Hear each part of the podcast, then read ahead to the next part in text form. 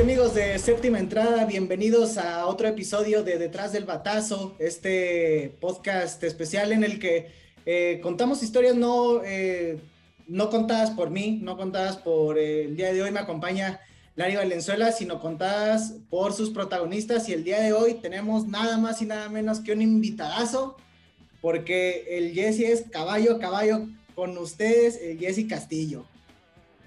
Muchísimas gracias, Silvi. Muchísimas gracias, Larisa, por la invitación y, y, a todos ustedes que nos puedan estar escuchando. Realmente contento de poder eh, estar aquí platicando un ratito de, de, lo que ha sido mi trayectoria y, y, un poquito de béisbol, que es lo que nos gusta.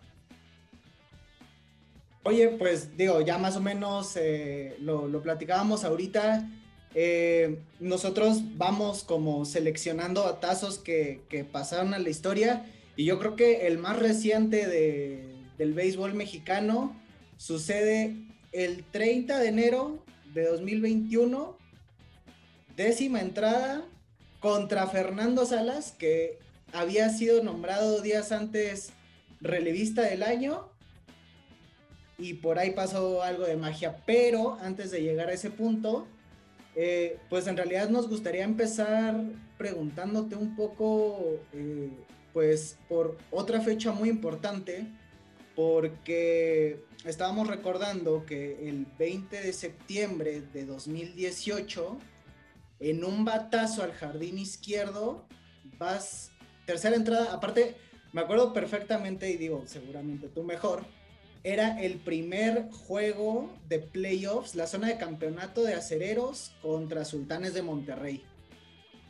Sí, no, fue un, un día triste, ¿no? Un día que no me imaginaba que fuera a pasar de esa forma, ¿no? Sabíamos que, que teníamos una lesión muy difícil, pero, pero no, no, no me imaginaba la magnitud del problema, ¿no? Ya cuando como tú bien mencionas, ¿no? en ese tercer inning ante Anthony Vázquez, vengo, conecto el, el imparable y al momento de hacer el recorrido de, de Homa primera, mi rodilla dijo, ¿sabes qué? Hasta aquí, o sea, no hubo un, un tropiezo, no hubo una mal pisada, no hubo un movimiento extraño, no hubo nada, o sea, nada más dijo mi rodilla, hasta aquí, ya no puedo más.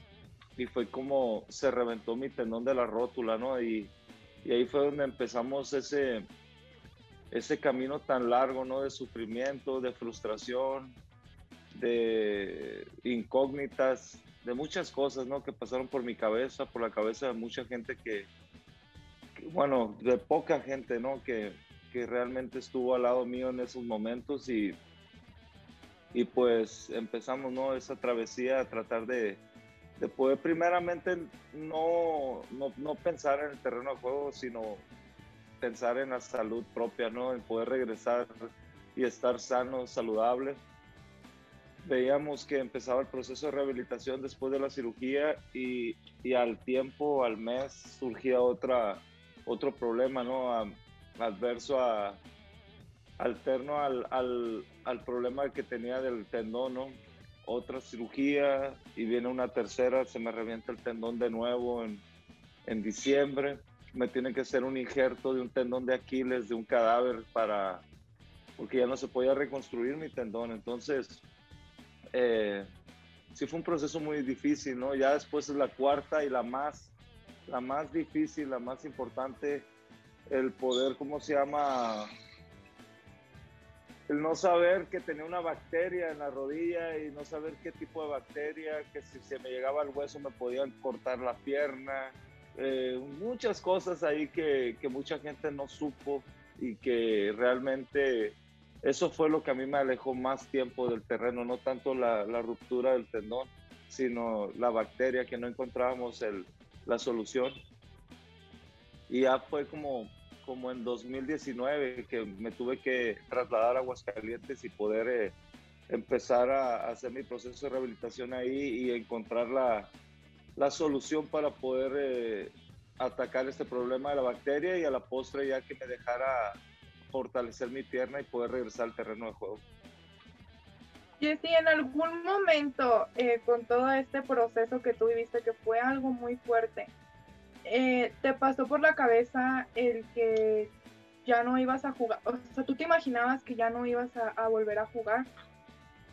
Sí, definitivamente. Llegó ese, ese momento en marzo, más o menos, cuando me hacen la última cirugía y que se supone que la última cirugía fue para poder eh, encontrar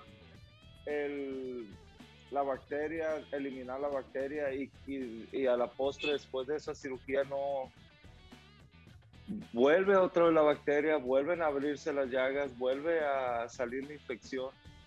Entonces pues ya estábamos muy frustrados, estábamos eh, desconcertados, estábamos realmente muy difícil asimilar la situación y pues yo dije, sabes que a mí lo primero para mí es, es encontrar la solución y después, si no, pues realmente buscar el, el, decir adiós al béisbol y, poder enfocarme primeramente en mi salud.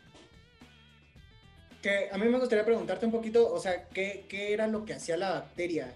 Si tiene un nombre o ¿Qué, hacía que, me imagino como que te volvía a infectar ahí alguna parte de la rodilla, el tendón?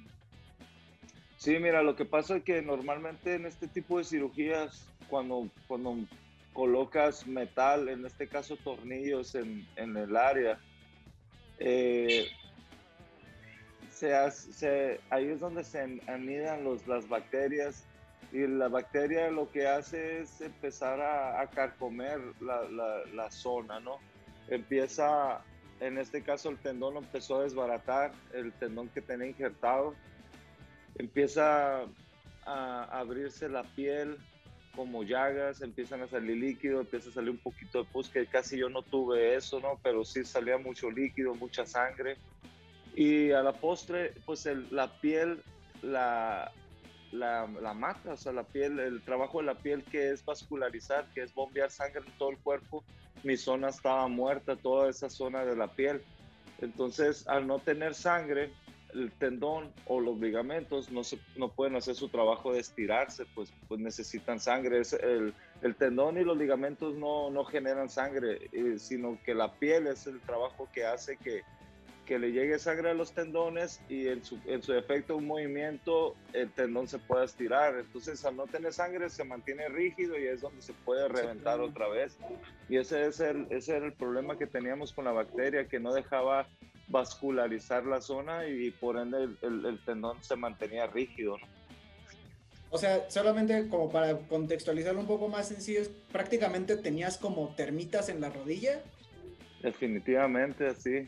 Eh, y si tuvimos que ir con un infectólogo, el infectólogo Javier de la Cabada, el mejor del país que hay, recomendación del doctor Ortega de, Chivas.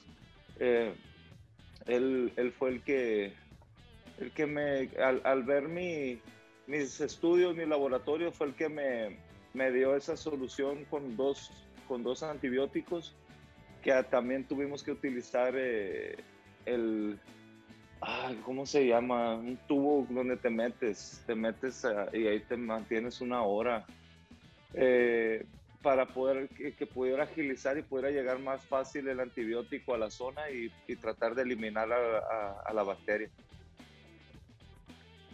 Jesse, una vez que ya te hacen eh, las cirugías, que, que empiezas prácticamente con tu proceso de recuperación, ¿cómo eran esos días de terapia y qué hacías específicamente? Porque eh, obviamente con cada lesión el trabajo que tienes que ir haciendo es diferente. ¿Qué era lo que tú hacías? ¿Tenías una dieta en específico también que te ponían a hacer?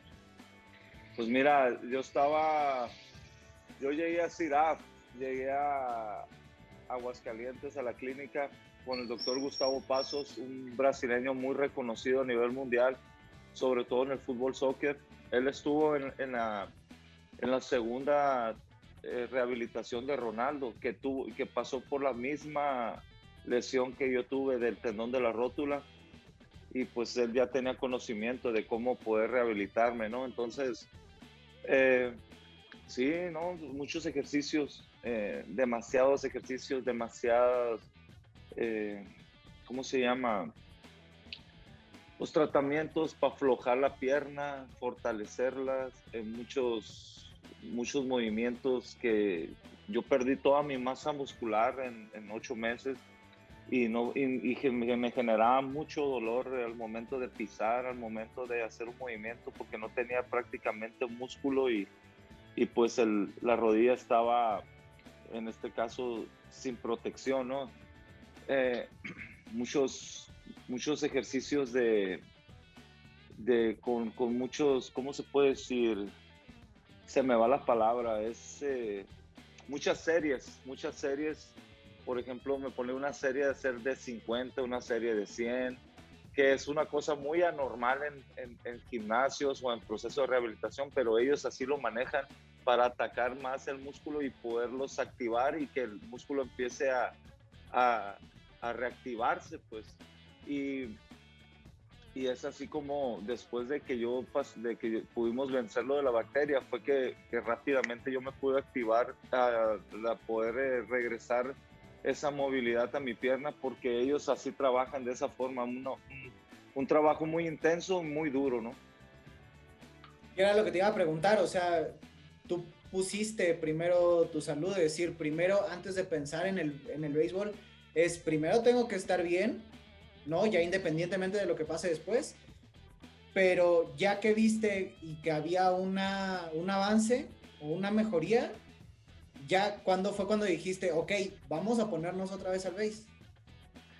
Eso fue en, el mes de junio, en junio del 2019, cuando ya vimos que, que empezamos a trotar, que empezamos a, a, hacer movimientos fue cuando por primera vez agarré un bat de béisbol y ahí mismo en la clínica con una malla y unas pelotas se estaba rehabilitando junto conmigo de una lesión de tendón de, de Aquiles eh, CJ Rutherford.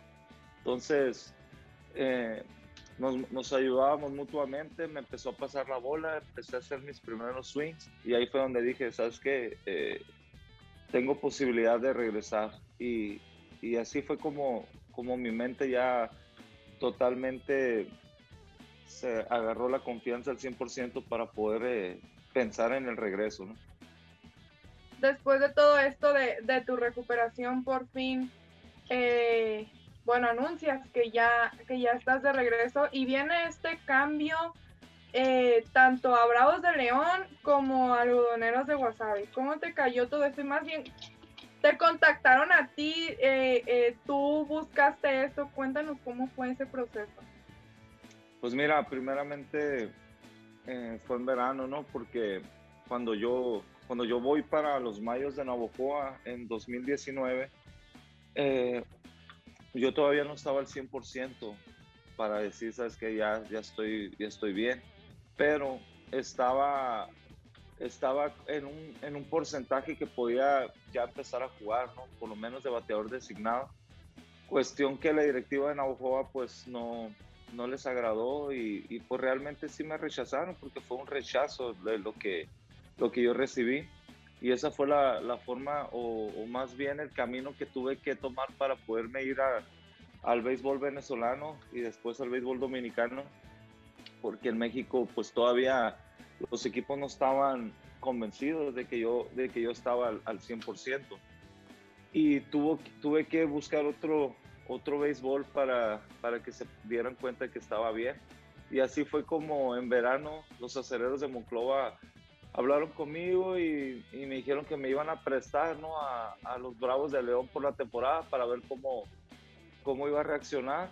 Al no haber temporada de béisbol de verano, pues seguía la incógnita, ¿no? De saber que, que cómo iba a estar yo eh, físicamente y tuve, tuvo que llegar este movimiento con los algodoneros de Guasave y pues todo lo que vivimos este invierno para que la gente de Monclova se diera cuenta que, estaba al 100% y, y, pues ahorita en este momento en eso andamos, ¿no? Andamos en el estira y afloja para ver si regresamos a los acereros. A mí me da curiosidad que, por ejemplo, eh, dices que en las organizaciones de acá de México, los equipos como que pues, no te creían, ¿no? Así que, pues es que con qué garantía sabemos que, que ya está 100% y demás. Entonces, a mí me da curiosidad saber cómo fue eh, que pudiste negociar en, Venezuela y en Dominicana el, el jugar. Al, cuando yo salí de Navojoa, yo salí de Navojoa eh, de la oficina como a las 11 de la mañana y inmediata, e inmediatamente tuiteé eh, que agradeciendo por todo a Navojoa, nos vemos pronto.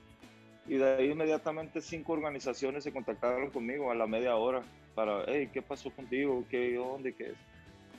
O sea, sí hubo interés, siempre hubo interés. El detalle fue de que, pues los mayos pedían una cuestión como si yo, yo estuviera realmente sano en ese momento. Entonces los equipos no, no se aventaban, o sea, no, no se arriesgaban a hacer el movimiento porque no sabían cómo estaba yo físicamente. Aunque yo les dijera que yo estaba bien, era como una incertidumbre, ah, ok, voy a hacer el cambio, voy a soltar algo bueno por Jesse y, y, no sabemos cómo va a estar, mejor no, mejor me voy a esperar a ver qué onda. Y, y por eso hablaban conmigo, sí había interés, pero no, no sé, no del, no del, del todo del todo completo, ¿no? Para decir, ¿sabes qué? Sí lo voy a hacer el cambio. Había interés, pero no compromiso, ¿no?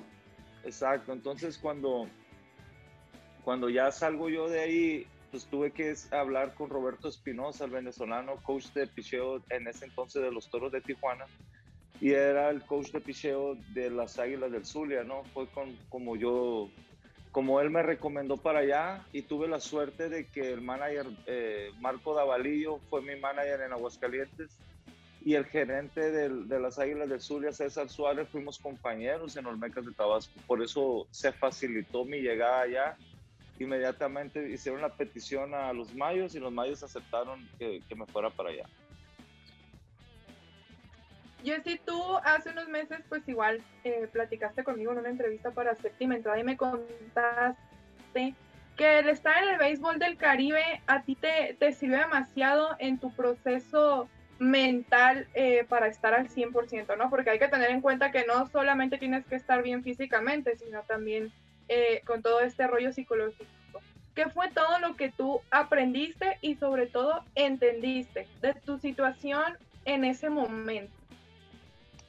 Pues mira, eh, pues sí, tan sencillo como que en la exigencia del béisbol venezolano, yo como extranjero eh, me enfocó al béisbol. O sea, ya, ya, ya perdí yo el, miedo del terreno de juego, agarré la confianza y más que nada mi mente estaba en tratar de hacer las cosas bien y así fue como yo me olvidé que, que, venía de una lesión importante y nada más me, me, puse a jugar béisbol, ¿no?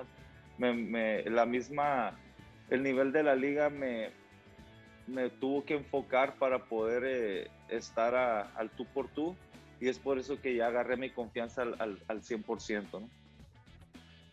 Entonces, digo, aparte el, béisbol caribeño que pues no es eh, tan... Es, más complicado, ¿no? O sea, porque eh, de repente también creo que en esa misma entrevista hablaban de que el picheo de Dominicana también es una cosa completamente distinta. Sí, no, definitivo. Estás hablando de, de el mejor béisbol del Caribe, donde están los mejores prospectos en grandes ligas eh, donde ves un, no hay series allá eh, en el round robin. Este año fue la primera vez que cambiaron ese, ese sistema, pero tú un día juegas con un equipo, otro día con otro equipo, otro día con otro equipo y, y cuando regresas al, al, al, al, equipo que enfrentaste por primera vez, resulta que ya tiene otro roster. Eh, o sea, no, no ves nunca es muy, muy raro que veas a los mismos pitchers y normalmente están entre, rondando entre los 94 a los 98, 99 millas, o sea, cosa que aquí en México no lo ves eh, tan frecuente y, y, es por eso que, que pues te tienes que poner a tope o te tienes que poner al nivel para poder tener éxito allá. Regresas del béisbol del Caribe, se viene todo esto de la pandemia, por fin... Eh la LMP, ahora Liga Arco, anuncia que sí va a haber temporada. Eh, reportas a la pretemporada con, con algodoneros. cómo te sentías. ¿Cómo te sentías y sobre todo cómo te sentiste eh, el día de la inauguración? Sí, no, feliz realmente porque, pues en primera, era uno de los equipos al que quería llegar. Eh, segunda, porque el, dueño, Alfredo Arámbulo, junto con Alejandro Omada, eh, confiaron en mí, eh, confían en el proyecto que es Algoneros de Guasave y que, pueda, que pueda marcar un liderazgo ¿no? en el equipo. Tercera, porque sabía de antemano que iba a ser una, una temporada muy especial para mí. Quería demostrar que, que Jesse Castillo está de regreso, que Jesse Castillo, el nivel de juego que, que dejó en el 2018 eh, sigue vigente, que a pesar de la edad eh, me preparé y me sigo preparando de la mejor forma, que mucha gente me, me hacía desahuciada, mucha gente me hacía retirada, mucha gente me hacía eh, que, ya, que ya se había acabado mi carrera. Y eso, eso fue el motor, ¿no? Para poder demostrar que, que, podemos, que estamos ahí, que seguimos con un nivel importante y yo creo que, que para mí en lo personal me siento muy satisfecho, me siento muy contento de, de haber tenido esta temporada, porque para eso me preparé, realmente no me sorprende lo, lo vivido, sino que me preparé física y mentalmente para poder eh, tener una gran campaña y, y poderla coronar con, y, y, me lo fijé en una serie del Caribe.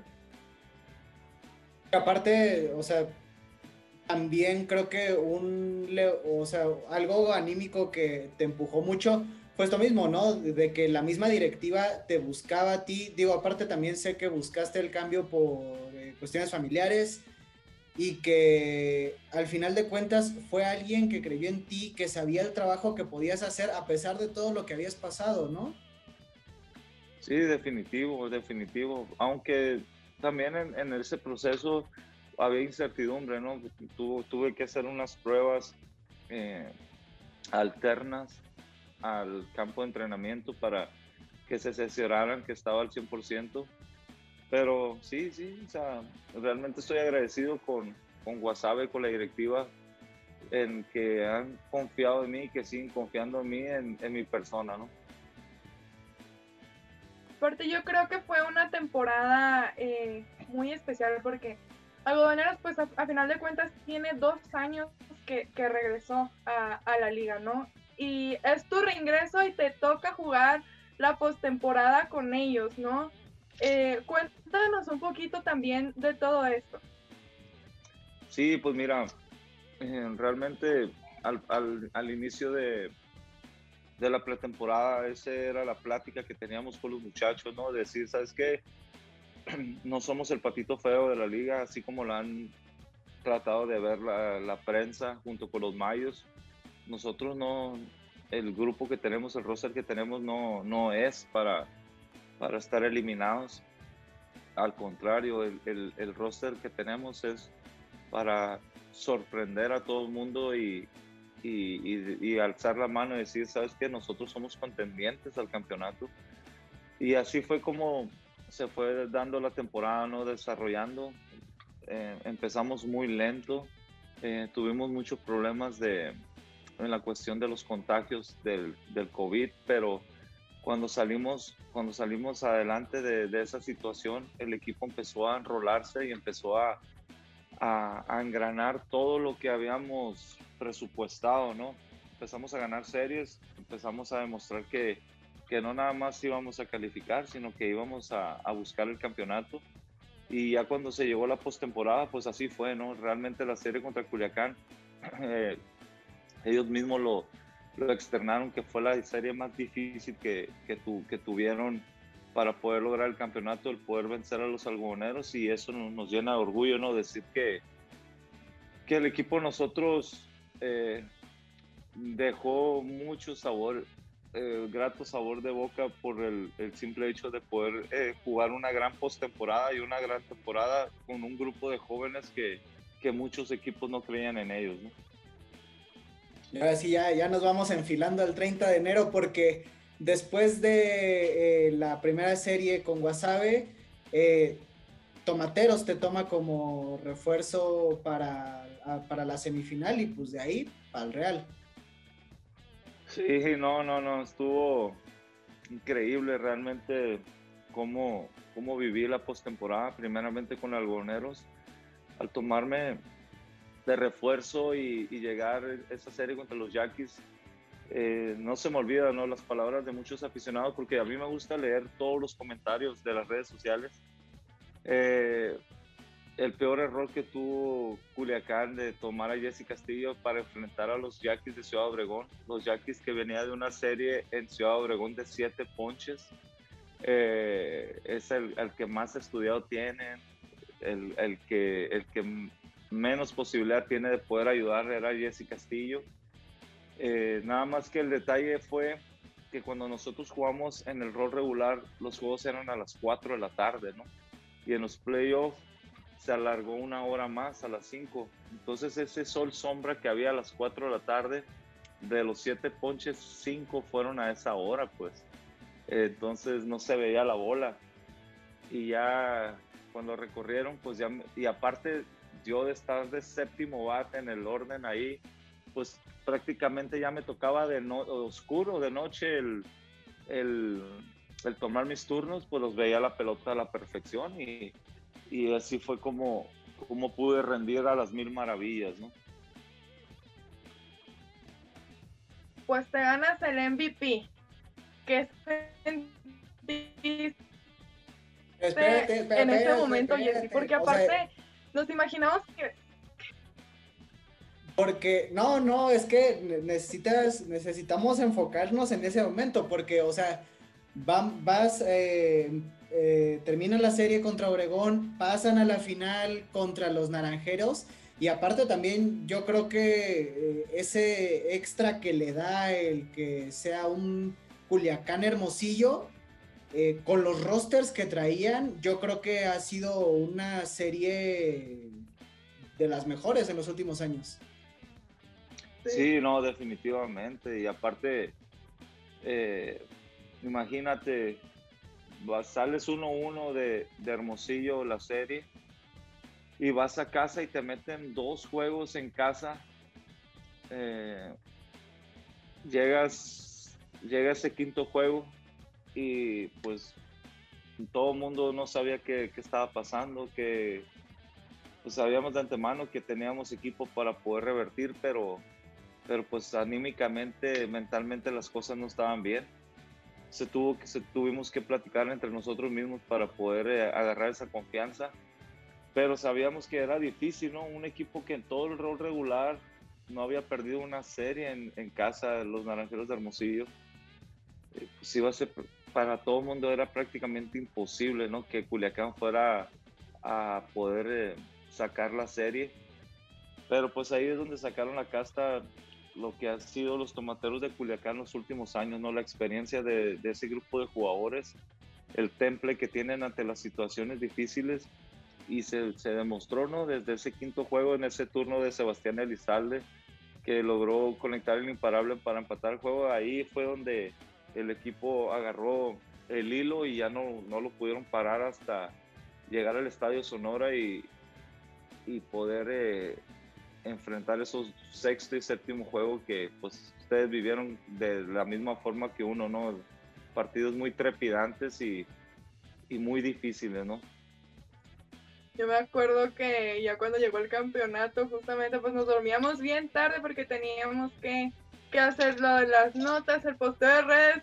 Cuando terminamos, estábamos así en la cama de la adrenalina de sentir todo esto a tope, ¿no? Nosotros también aunque no crean, sí trabajamos en esto, pero tenemos nuestros, nuestros sentimientos, ¿no?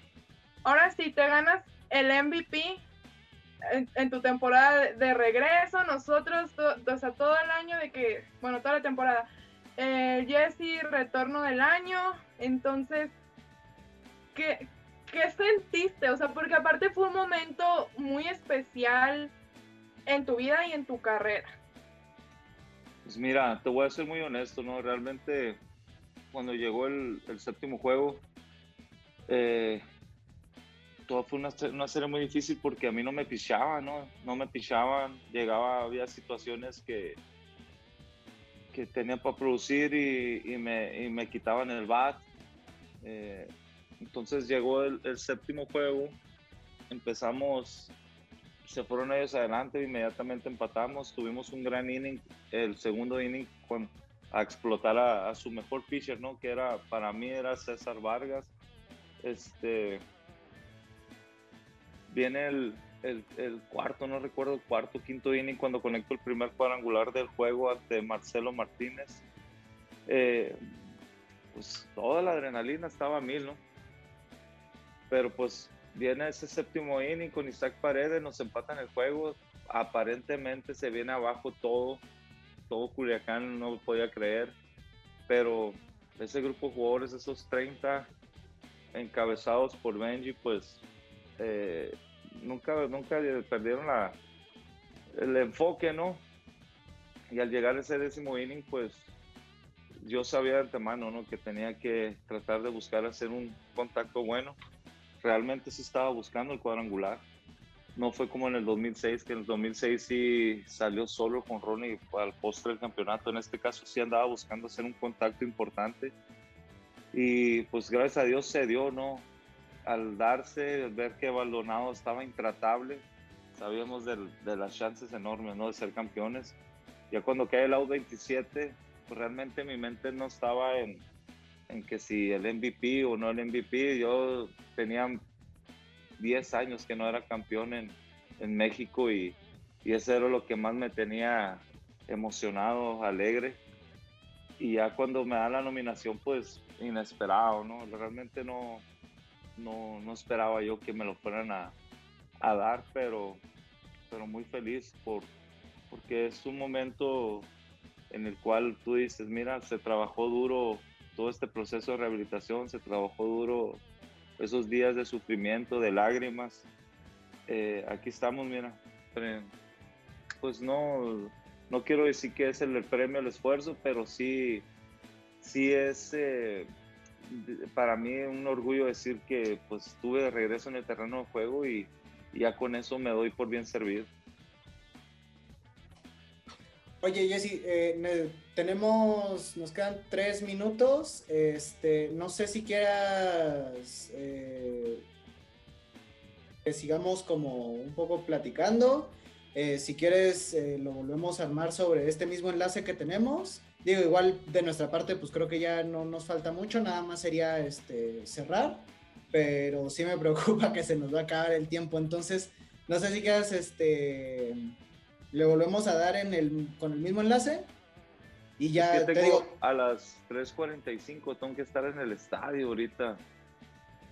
De ah, hecho, ya estoy hasta uniformado, mira, ya me iba a arrancar. Para salir. Va, entonces, este, pues si quieres cerramos de una vez, ¿va? ya, le iba, ya te iba a hacer la pregunta y me acordé que tenía el mute puesto. Jesse, pues eh, bueno, prácticamente eh, fue una forma, yo creo que lo que decías, ¿no?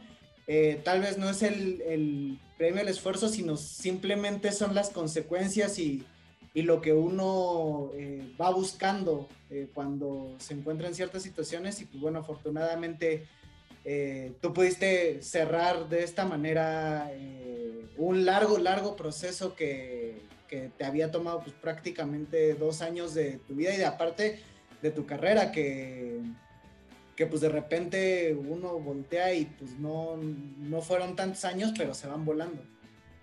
Sí, no, sí, realmente, pues ahorita mi mente está tranquila, estoy satisfecho eh, no soy conforme, sigo trabajando, sigo em, enfocándome en lo que viene, tener una temporada 2021 de la mejor forma y el poder tener los próximos años, pues, de tratar de cerrar un ciclo de mi carrera de la mejor forma, ¿no? Para poder eh, decir cuando diga adiós al, al, béisbol, decir, ¿sabes qué? Creo yo que, que, me voy contento por todo lo hecho en, en mi carrera.